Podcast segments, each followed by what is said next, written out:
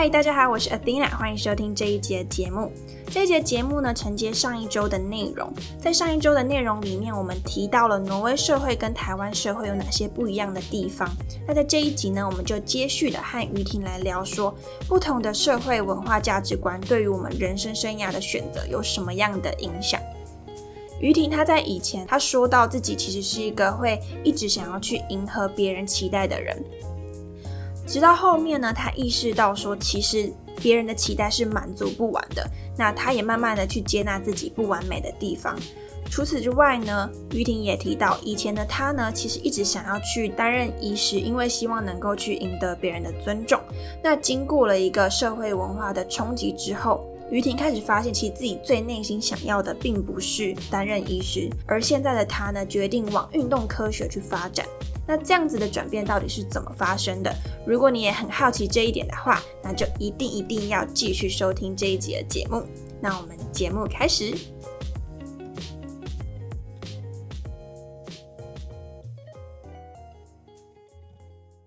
那接下来就是想问，就是呃，之前因为有跟你聊过天嘛，然后你说从挪威回来之后，其实你生涯的志向有些转变。那啊，能好奇这个转变是怎么样吗？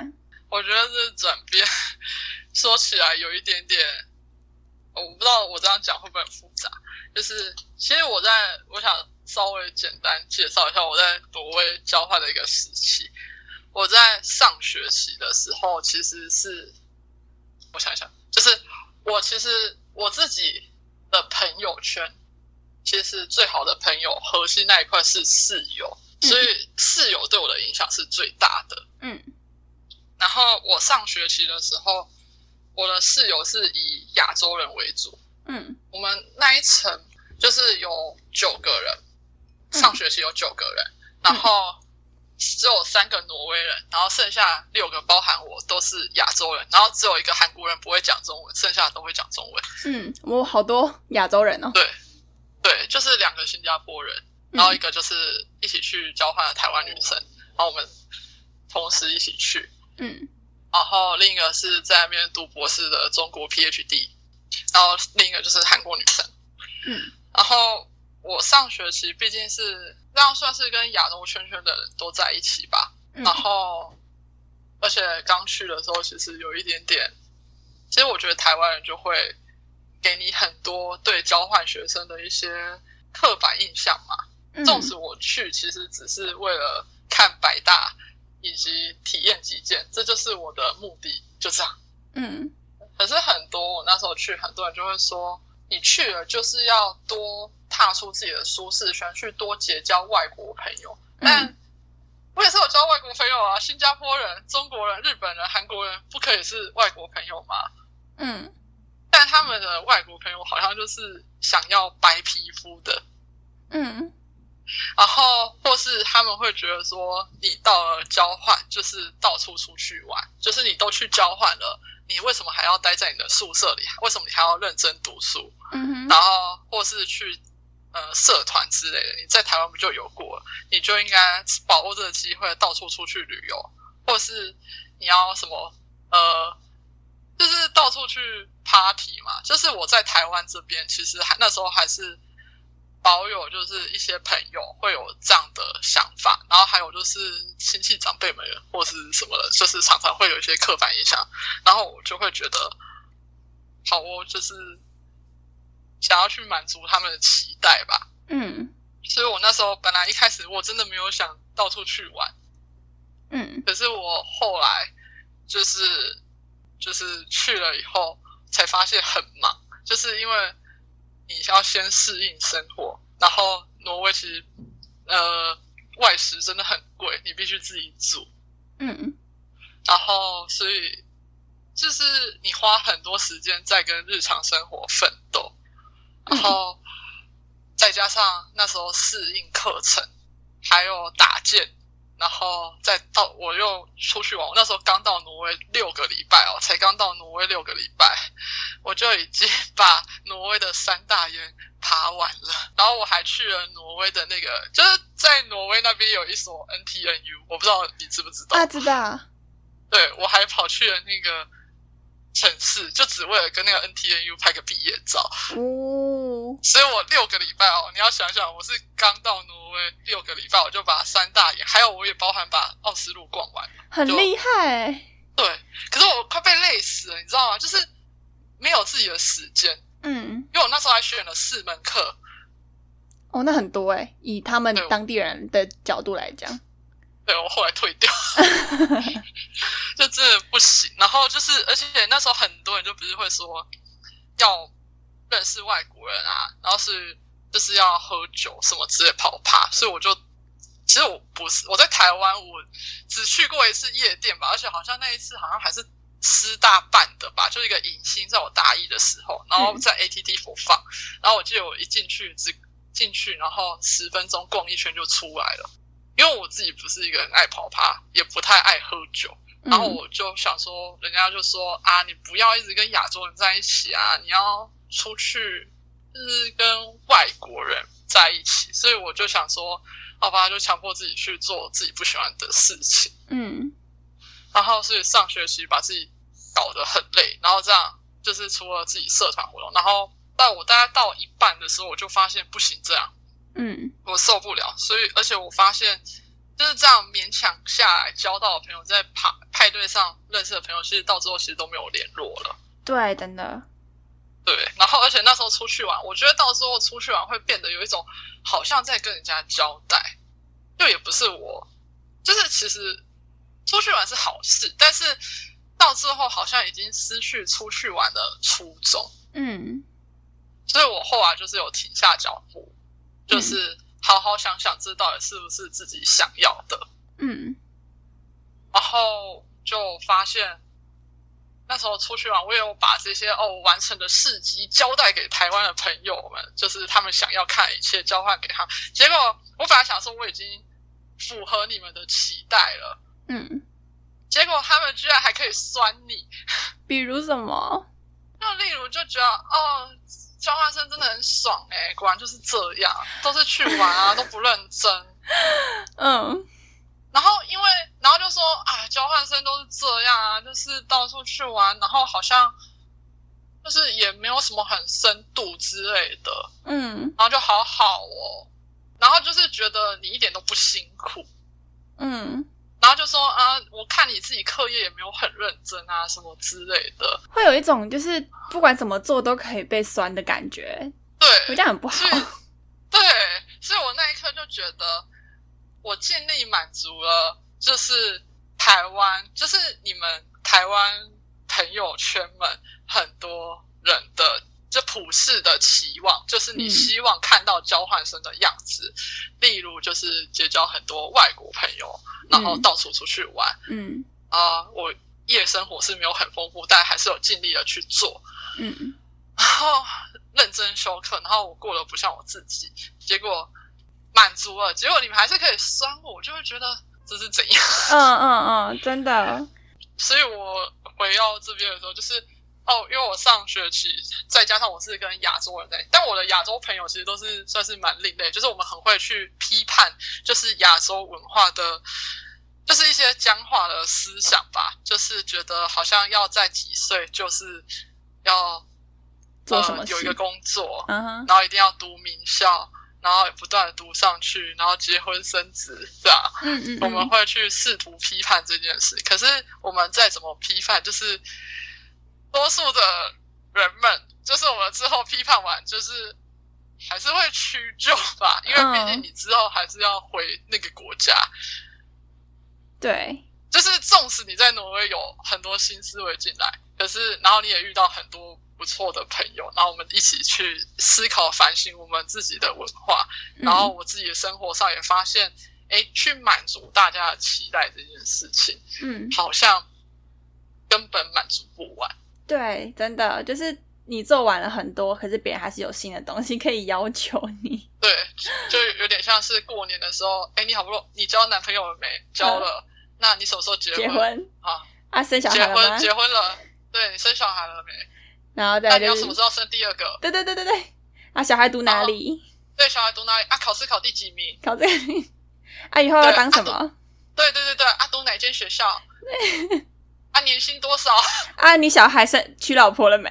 对对对对，我就觉得翻桌想到这些，就是我觉得我在上学期的时候是在体验到这一块，就是你无法满足呃自己文化上对你的期待，嗯，就是到这样。然后为什么我会说要切两段？是因为我下学期，因为我的亚洲室友们，他们都是只来交换半年而已，嗯。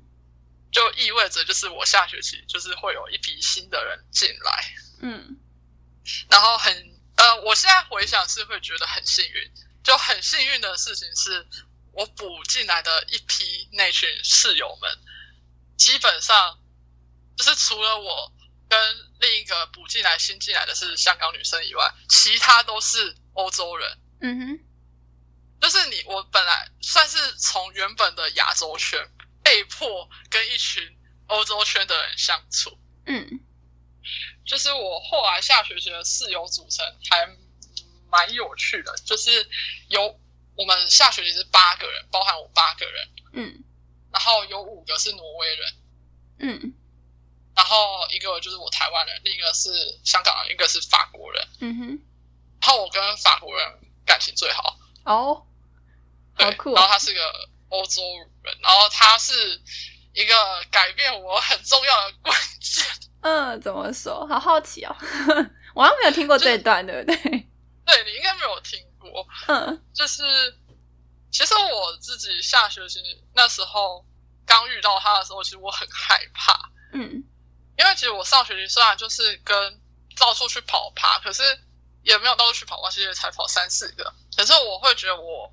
还是交不太到外国朋友，就是我再怎么样好的朋友，就是你说外国人嘛，其实都是我社团的人，嗯，啊，我社团都是外国人居多，但是就会觉得说，可能是因为有一个共同兴趣，可是我就发现，在 party 上就是，哎，就是 Hi，How are you？啊，我在 UIO 读书，你呢？啊，你读什么系？然后就没了，对对，永远都在超过这个话题，嗯。然后我就会觉得是我自己的问题，就想说哦，我可能真的就是虽然还是可以啦，就是要尬聊，我也是很会的啦。然后可是就是觉得很空虚，然后后来就放弃。然后那时候发现室友群全部变成欧洲人的时候，我就觉得啊惨了，嗯，我下学期辛苦了，嗯，就周围都 要讲英文。对，而且我后来发现一件事情，就是我我有点不太知道我的英文到底是好还是不好。嗯，就是我一开始觉得另一个原因我无法跟外国人聊天，是因为我英文不好，因为我常常听，有时候会听不懂他们在讲什么，不知道是口音还是表达方式，或是我后来是觉得应该是没有共同的文化。嗯，因为我发现我自己在跟日韩。呃，聊天的时候，完全就是，就算我的英文表达方式不是很正确，然后可是不知道是不是因为有相似的背景，有时候我们在讲那个东西，其实他知道我在讲什么。对我们也是，我遇到的也差不多，就是日韩比较能够 get 到你在讲什么东西。对。然后我记得那时候会发现这件事情，是因为跟我的法国室友，因为那时候他在跟我讲一些事情的时候，我就说，呃。一些我的事，就有点像是台亚洲文化社会的一些事情。嗯，然后他听到以后就说：“我听不懂你在说什么。”哦，什么意思？就是他会有点不知道你想表达什么意思。然后就是你，我会觉得说我已经讲的很简单了。嗯，然后他就会听不懂你要表达什么意思。然后他就希望我换句话说。嗯哼。然后讲到他懂为止。嗯。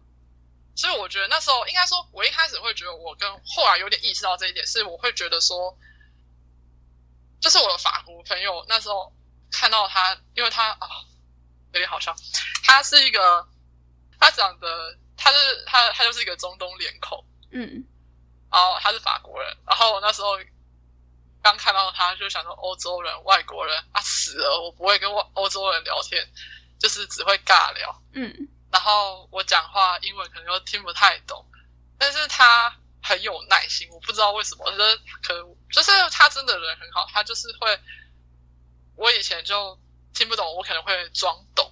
嗯，然后他就他就还蛮心思敏锐的，他就会说：“你是不是听不懂？”哦，嗯。然后我就会说：“没有啊，我听得懂。”然后他就继续讲，然后然后我就哦，然后他就说：“你是不是听不懂？”嗯，然后我问第二次，我就说没有啊，没有啊，就是我只想赶快结束这个话题。其实我已经听不懂他在讲什么。嗯，然后他就问了第三次，说你到底听不听得懂？我就说嗯，听得懂啊。嗯，然后他就说不，你听不懂。他观察也太太细微了吧？对，然后他就很好，然后他就再讲一次给我听。嗯，然后讲到我懂。嗯。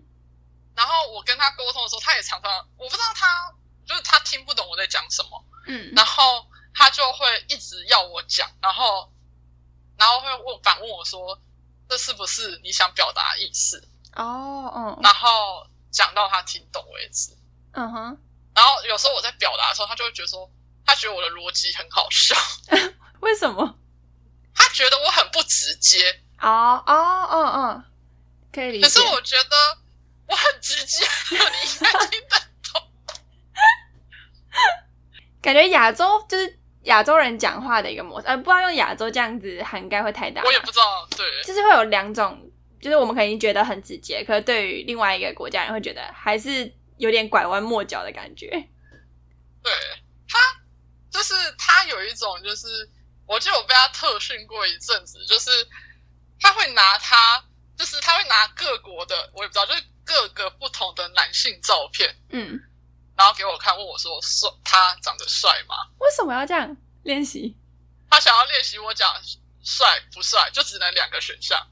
哦，第一次接受这个这个训练的时候，我就跟他说，他问我说帅吗？我就跟他说不行。我说我跟你说，就是男生这个事情，我们不是看外表，我们要就是要相处过后，就是外表不是一切。嗯，我觉得我回答问题了。嗯。你有没有觉得我回答到问题啊？有啊，就是他是就是在回，就表达你的一个想法，就是跳脱帅跟不帅之间的。对，然后他说不是啊，他说你没有回答到问题。说我回答啊，他说到底帅还不帅？他说没有啊，我跟你说，外表不是一切，我真的不是论外表。然后他就他就继续说，你还是没有回答到问题啊。我就说我回答很清楚啦，我跟你说真的，就是我这个人真的是觉得。外表真的不是那么重要，而且我觉得你很难直观就直接说帅不帅。他说不行，他就说我没有在跟你讲，就是择偶，就是我只问你他长得好看不好看，你只能跟我回答帅不帅。嗯，然后我就哦好，他说帅不帅，我就说呃还可以啦。嗯，他说不行，只有帅跟不帅。为什么？我就不知道为什么他就很喜欢这样逼我。他这样想要训练的点是什么？是就是表达真实的想法吗？还是还是什么？我在猜，他可能想，就他就说他常常听不懂我想表达什么，因为他觉得我很不直接。他有一次这样对我说，嗯，然后我就很生气，然后而且我就很吃惊，我都觉得我表达很明，所以我其实我也蛮感谢他，因为他那时候跟我讲这件事情，嗯。然后我题外话，因为我其实那时候会生气的原因，是因为不直接。其实我在台湾被人家说算是有点直接的女生了。嗯哼。然后我居然在，而且我会觉得不直接是我们在笑日本人。嗯。因为我真的不会读日本的空气。嗯。然后我就想说，我只有遇到日本人才会评论他们不直接。然后我就其实没有特别喜欢日本人不直接。就是这么不直接，有时候我很希望他们直接给我明确答案。然后我没想到今天竟然这个这个形容词嘛，还有这个评语会被加注在我身上，我就有一种很不服。哦，嗯。然后他就说我讲话真的不直接，我就说到底哪里不直接？他就说你永远不会讲是跟不是，就是我不会给一个很肯定的答案。嗯。然后我那时候其实有为这件事情在反省。嗯。然后，所以我就把我的室友都抓来问一遍，就欧洲室友，因为亚洲人都说他们听得懂我想表达的意思，但我就想说来问一下欧洲人，嗯，结果我的室友就跟我说，嗯，其实是真的，我们有时候也不知道你到底想要喜欢还是不喜欢。哦，好奇怪，所以他们都一致这样认同。对，就是他们就觉得。他们无法猜测到我，就是像我可能刚刚讲，对这个男生的外表到底好看不好看，他们可能对他们来说，就真的只是一个表面上问，他只想问你外表。嗯，他可是我们可能在面对这个问题的时候，我们会有点延伸，他可能是想问我们的择偶观或价值观吧，我也不知道。但至少我可能会想说这样，嗯，或是你会跟他讲说，我觉得外表不是那么重要的。可能你就会延伸，就是像我刚刚讲啊，我觉得外表不是一切，嗯，内心才是最重要。但他其实想了解的是你的审美观啊，对，挺不一样的，就是跟台湾问话的那个回答的方式蛮不一样。对，然后好玩的事情是因为其实我那时候下学期都是欧洲人，嗯，然后他们我其实那时候。因为上学期的一些挫折嘛，就是跟欧洲朋友们，呃，在派对上交手不是那么顺利，然后我就觉得看到欧洲人就有点自我放弃了，就觉得啊，就是交不到朋友，然后我也不是很积极，嗯，然后但我也不会说对他们不好，就是会觉得说我没有特别想跟他们成为朋友，然后我就会觉得说，哦，就是。反正我就是尽我破烂的英文，就是我自认为破烂的英文跟他们沟通。嗯，然后当他们听不懂的时候，我就是啊随便啊管你的。呃，反正因为我已经在这里也是老鸟了，我也不需要你们。所以就是我觉得我没有什么需要到。特别迎合跟讨好你们这样子，嗯，然后就是比较做自己一点吧，我也不知道，就是没有把重心放在别人身上，就是放在我自己身上，嗯，然后结果没想到意外的，我也不知道，就是我的室友都很友善，就是其实我的英文真，我实在是觉得不好，然后他们就常常就是在一开始的时候，就是真的就像那个刚刚那个。法国男生一样，他就是会说你到底你是不是要表达这意思？然后当他听不懂的时候，像我有时候讲话讲到后面，然后我就会觉得他没什么反应，我就不想讲话了。我就会觉得我会自动脑补认为你不想跟我聊天，嗯，然后我就想我就不讲话，然后他就说继续讲啊，干我不讲，嗯，就是那时候我就会觉得原来就是自己。要怎么讲？就是其实我后来其实跟他、跟他还有就是其他挪威室友，算是成为一个蛮好的朋友。嗯，然后我就觉得自己这么的不完美，有一个缺陷在。嗯，居然有人愿意可以接纳我的缺陷，他让我看到很不完美吧？我觉得我在他面前是一个很不完美的人。嗯，而且就是其实我一开始跟他沟通前一两个月吧，真的是呃，我觉得。正常人可能也不想，真的他很辛苦，就是常常讲一句话，我们可能要重复三次，嗯，才听得懂对方在讲什么，而且更别说我有时候会装懂，嗯，就是无法有效沟通，嗯，我就会觉得自己很不完美，然后这样的我应该是没有人会喜欢的，嗯，因为我没有在台湾给人感觉就是你要就是符合那个价值观。才会被喜欢。对，就是像刚刚讲，就是我要读名校，我要流利的英文，我要交换，我有很多很厉害的经历，人家才会喜欢我。嗯，就是你一定要把自己准备的很完美。嗯，然后对方才会过来跟你做朋友。哦，可是我在我的法国室友身上发现，就是其实你不用很完美，人家。也知道你的为人，然后人家也是会跟你做朋友，嗯，就是人家不会因为你的一些小小的缺点就讨厌你，或是不想跟你交流，嗯，我觉得这一点很关键，因为为什么会说跟职业选择很有关系？就是其实我去挪威的时候，其实我一开始是想在读师大前，或是在读师大的时候，其实我的。人生规划是毕业以后，我想去考学士后中医，或是学士后西医，我想当个医生。嗯，然后我那时候并不是很知道为什么到底想当医生，但我就是想当医生。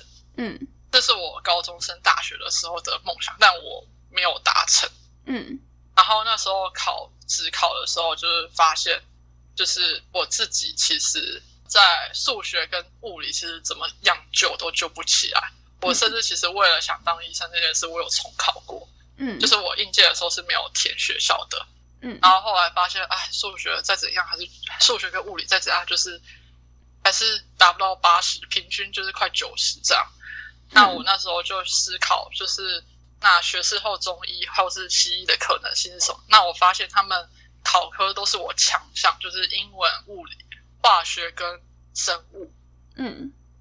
然后这一科我那时候在考职考的时候，其实甚至平均就是有的都有达到九十。嗯，然后我有去写他们的考古题，我发现其实不难。那我在大学期间如果好好的准备，应该有机会可以达成。所以我那时候就想说，那大学的时候就读一个跟医学有相关的科系。嗯，然后毕竟就是未来要当医生嘛，那我就想说，反正都要去。到那个白色巨塔里面，那就选一个综合性大学，所以我就选了师大营养，然后就想体验综合性大学这样子去探索自我。结果后来我在，因为我们营养其实是会去不同的机构，就是去了解，就是营养师在医院的角色。但其实你也可以透过这个参访或是实习去了解医院的或是医疗体系的运作。我才发现。哎，自己好像并没有那么喜欢当医事人员。嗯，然后我关键是我在大三的时候，我去参加了学士后中医营，然后那时候营队上完以后，那时候听了不少事情，我才发现，其实我根本就不想当医生。就是为什么想当医生，是因为我想要人家尊重，我觉得很厉害。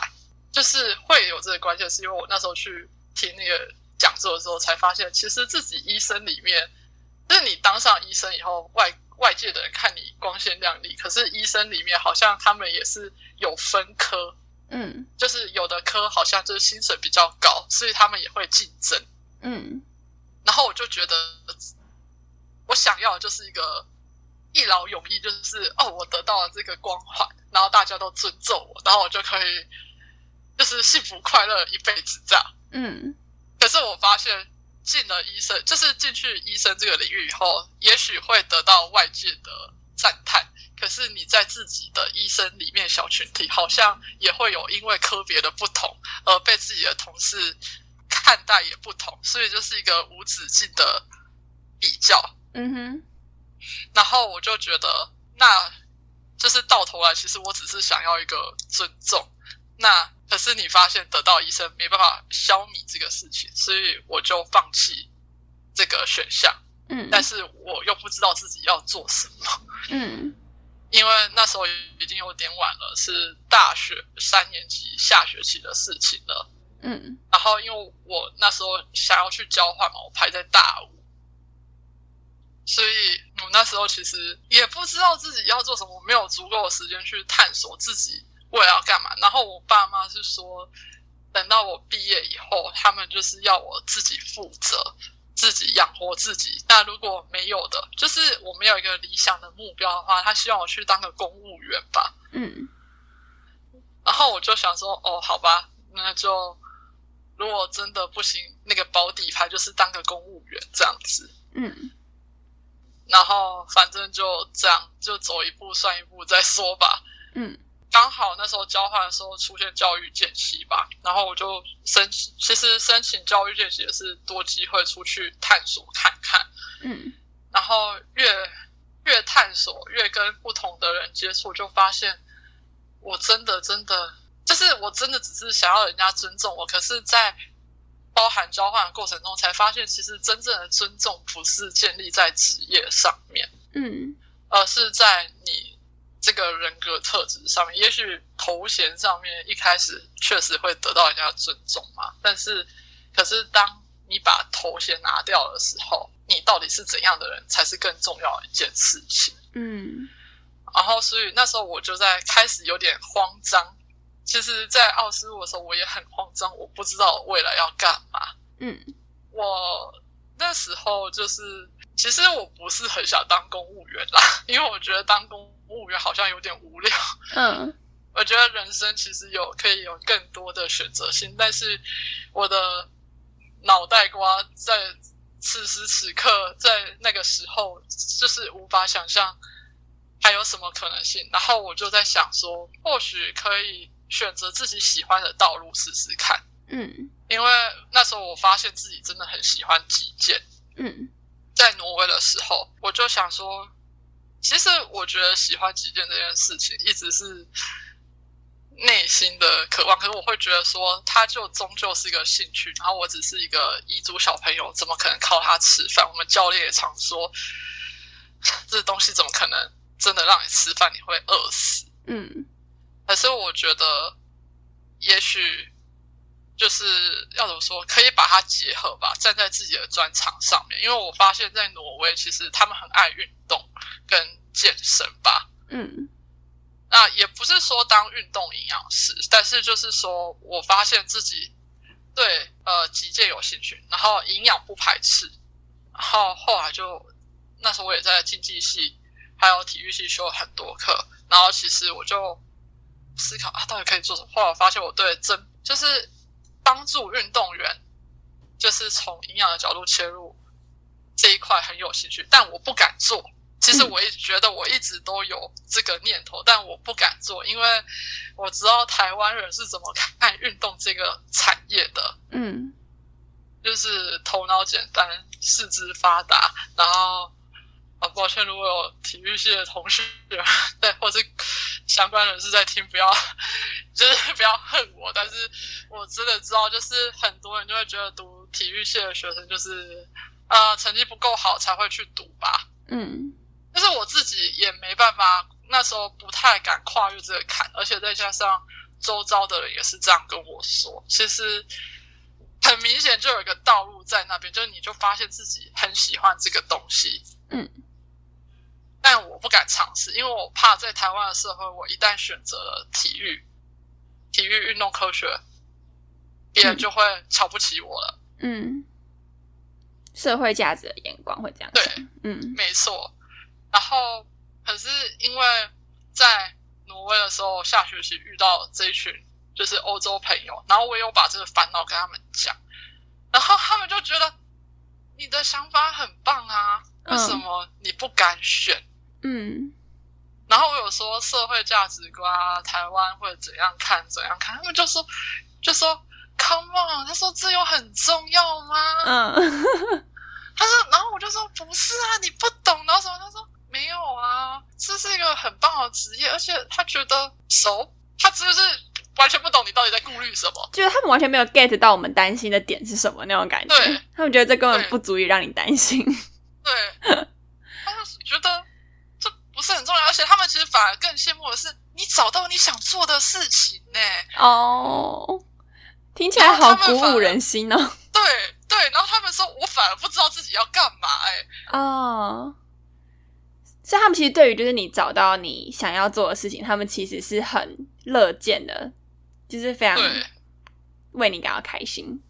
对，但是我就在那边纠结说不行啊，你我不知道我未来找不找得到工作啊。嗯。薪水会不会很低啊？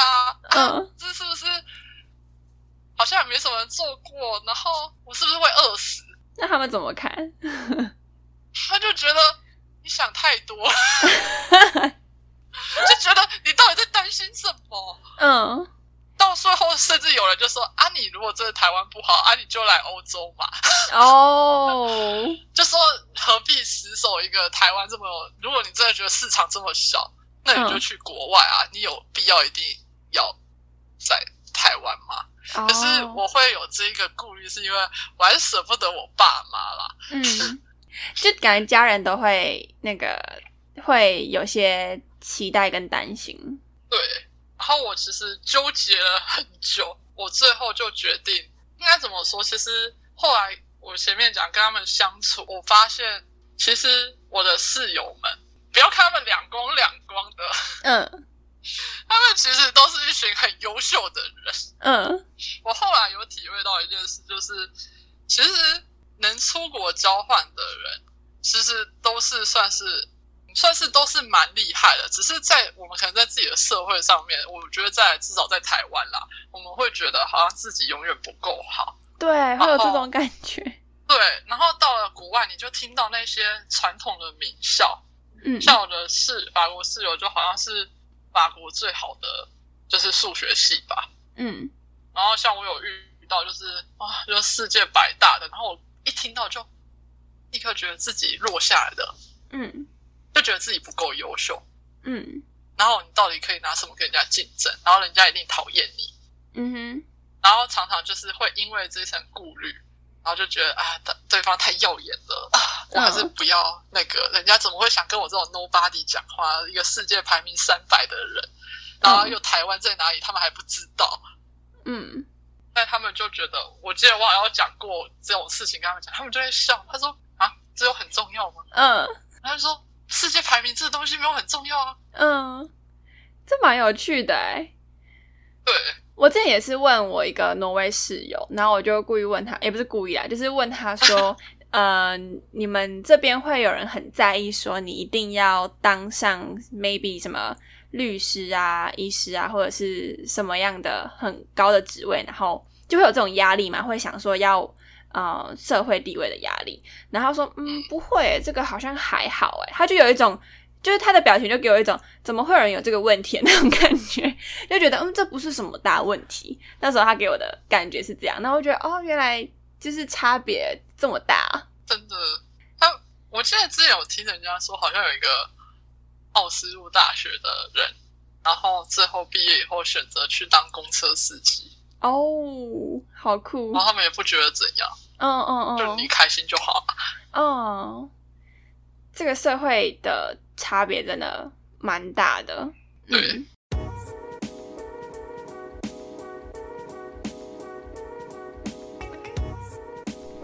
休息一下，休息时间最适合做什么呢？就是打新评分啦。所以呢，你可以用这个时间，如果你喜欢这一集的内容，欢迎帮我到 iTune 上面打新评分，并且留言下你对这一集内容的想法。除此之外，如果你想要收看这一集节目的文字稿，欢迎到资讯栏的地方，我会放上我文章的链接，欢迎点击去收看哦。打新评分完了吗？如果已经完成的话呢，那我们继续收听这一集的节目。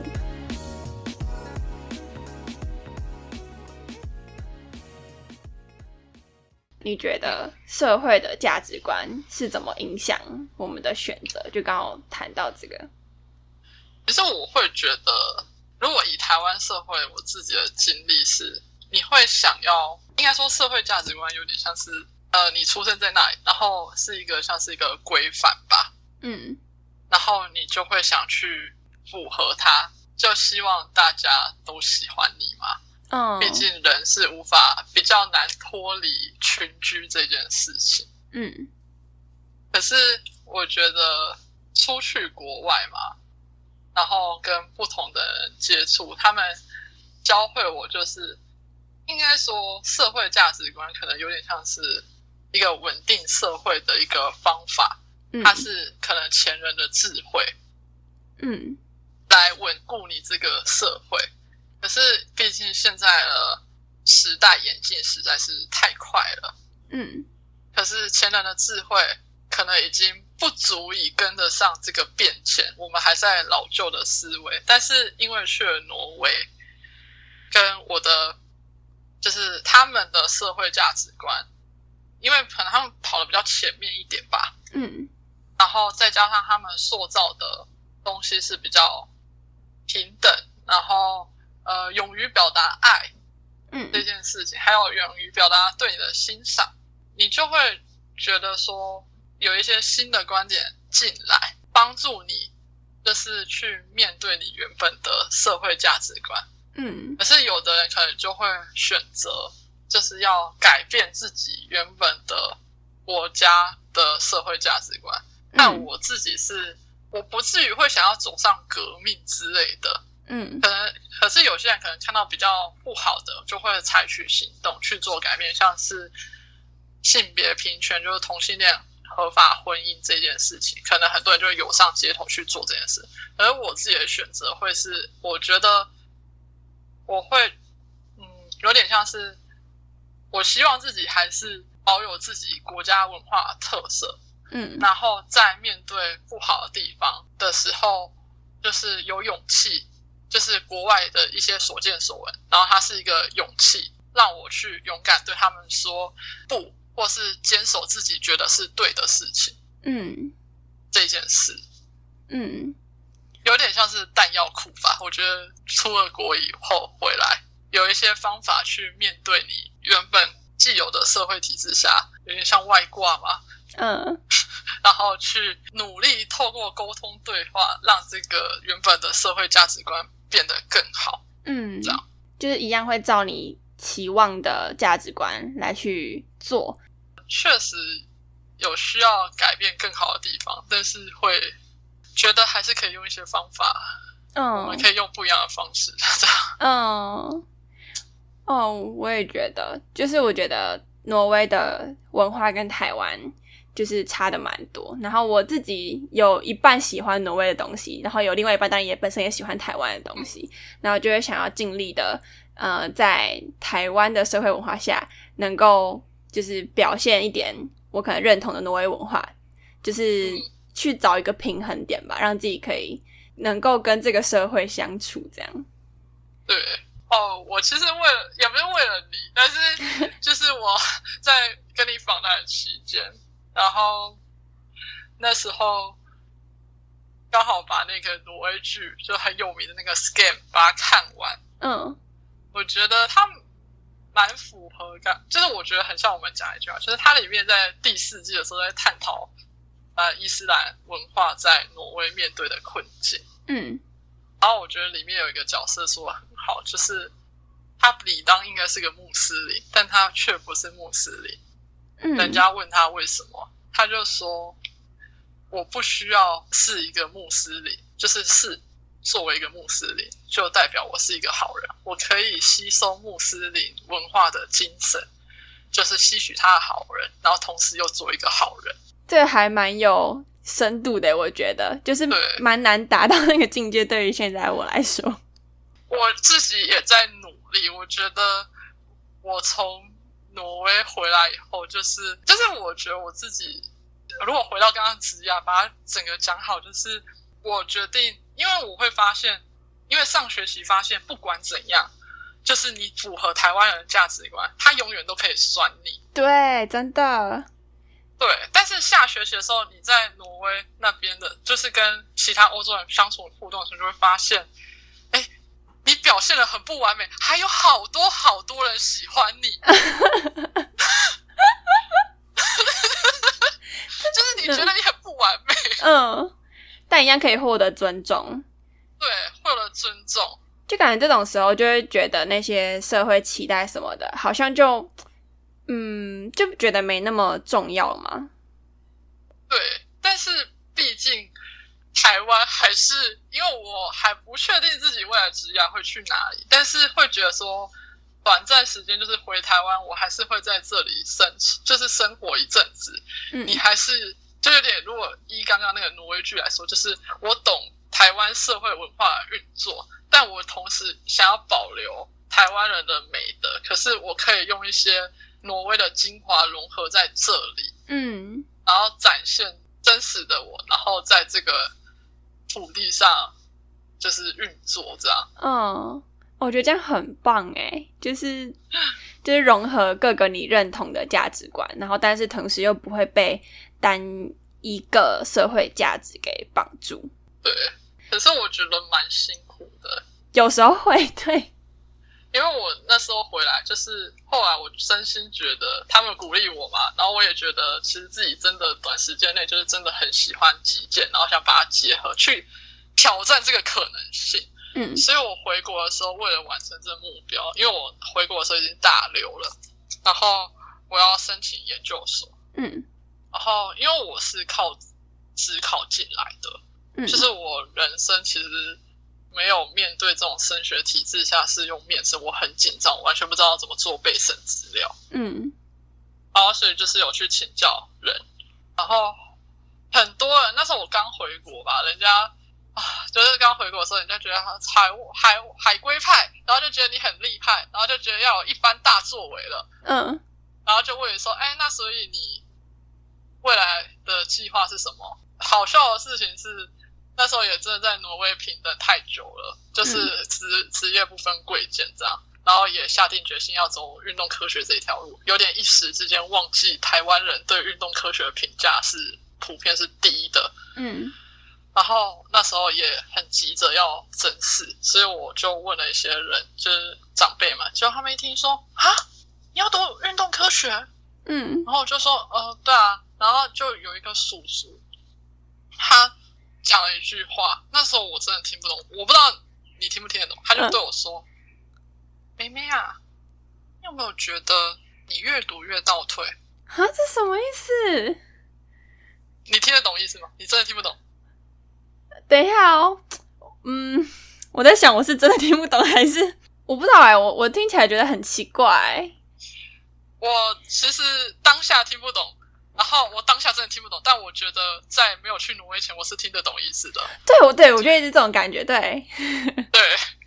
就是我后来那，因为我被我感谢我的法国室友帮我训练的很直接，嗯，所以我那时候刚回国就有点白目，也不能说就对台湾人来说白目，我就问他说，呃，我就说叔叔，我不好意思，我听不太懂你想表达这句话意思是什么，嗯，然后那叔叔就很吃惊，然后就跟我说，你是真不懂还是假不懂啊？嗯，我就说，呃，我当下是真的不懂，我说，呃，我真的不懂你在说什么，嗯，然后他就叹了一口气就。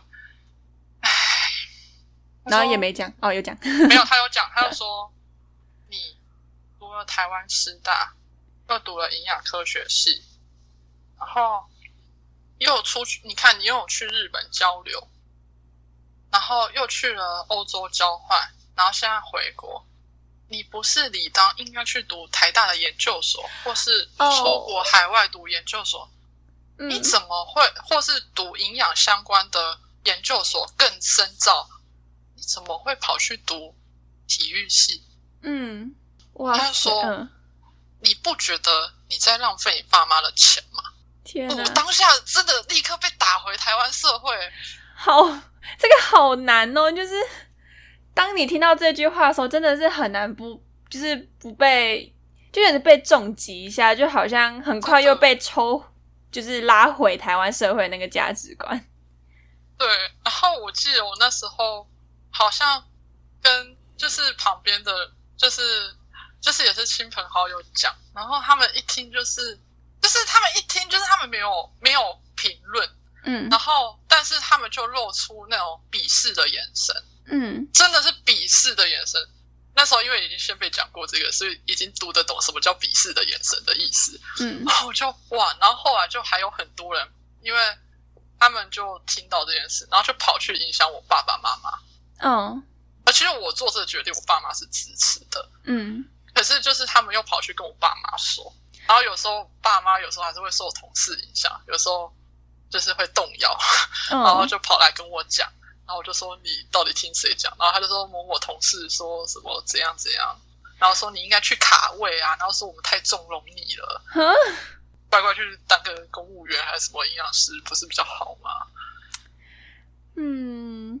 我听到这边会有一个感觉，就是就是，嗯，除了可能我，然后我的家人之外，就我觉得让我的家人之外的人来评论我的生涯，我觉得有点太多了。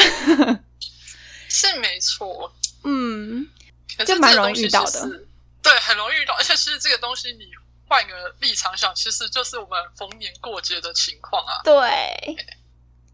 他只是变成来关心你的职业，嗯，也是。那后来你现在怎么怎么调试啊？就是对于可能还是会接触到不一样的声音。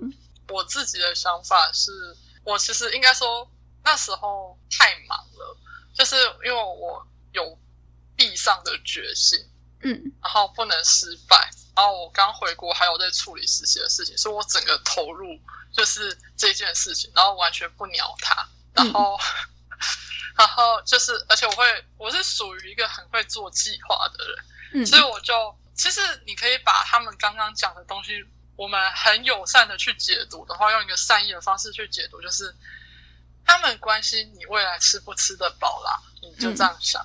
所以我就列出说各种方案，就是说我如果走了这个科学，就是这个领域，我有什么样的前景？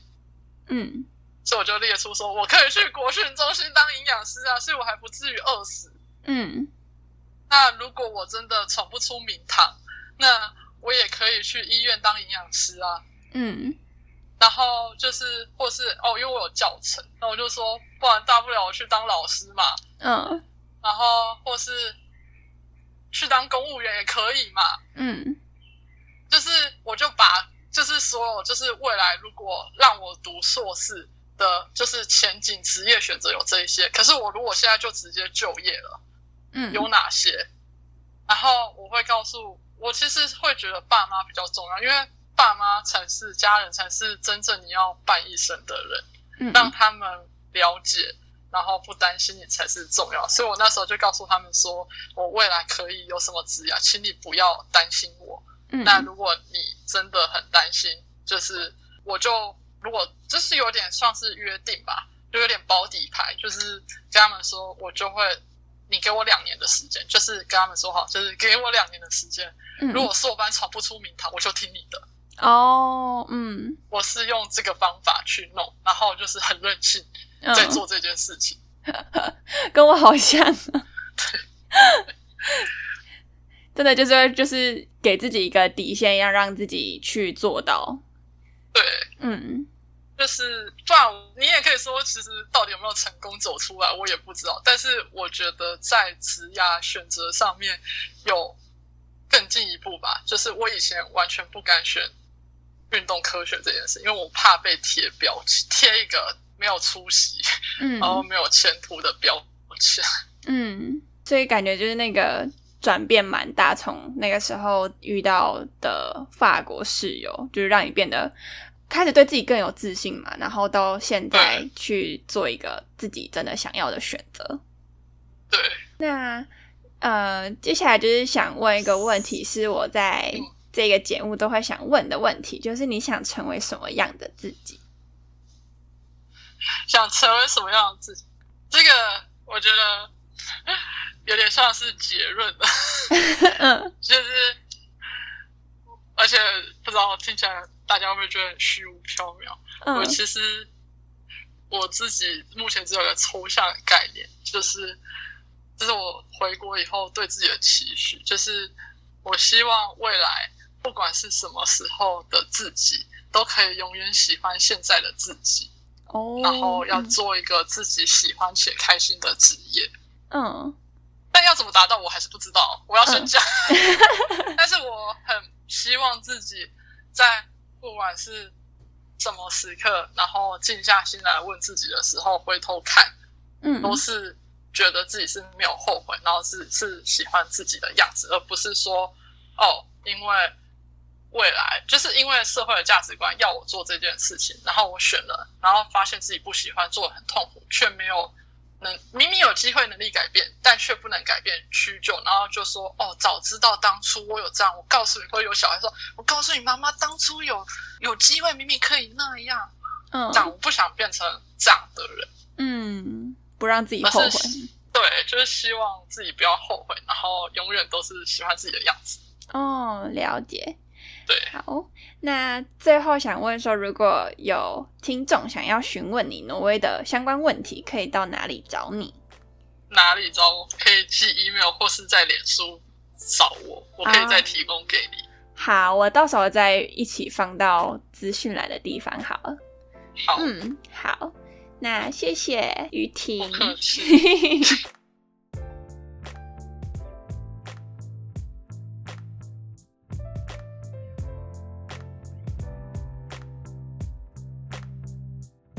以上就是今天的内容啦，你有没有觉得非常有趣呢？不一样的社会文化其实对于我们的生涯影响真的非常的大，虽然过程中会有一些纠结跟拉扯，那但是每个人其实都很努力的在不同的社会之下，努力的去活出自己的样子。希望今天的内容呢，能够带给你一些新的想法。那如果你想要询问挪威的相关问题的话呢，我也会把学姐的 email 以及她的 Facebook 放在资讯栏的地方，大家可以直接到那边去搜寻。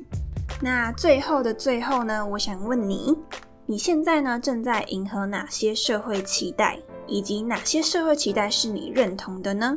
这个问题呢留给你。那我们下周见喽，拜拜。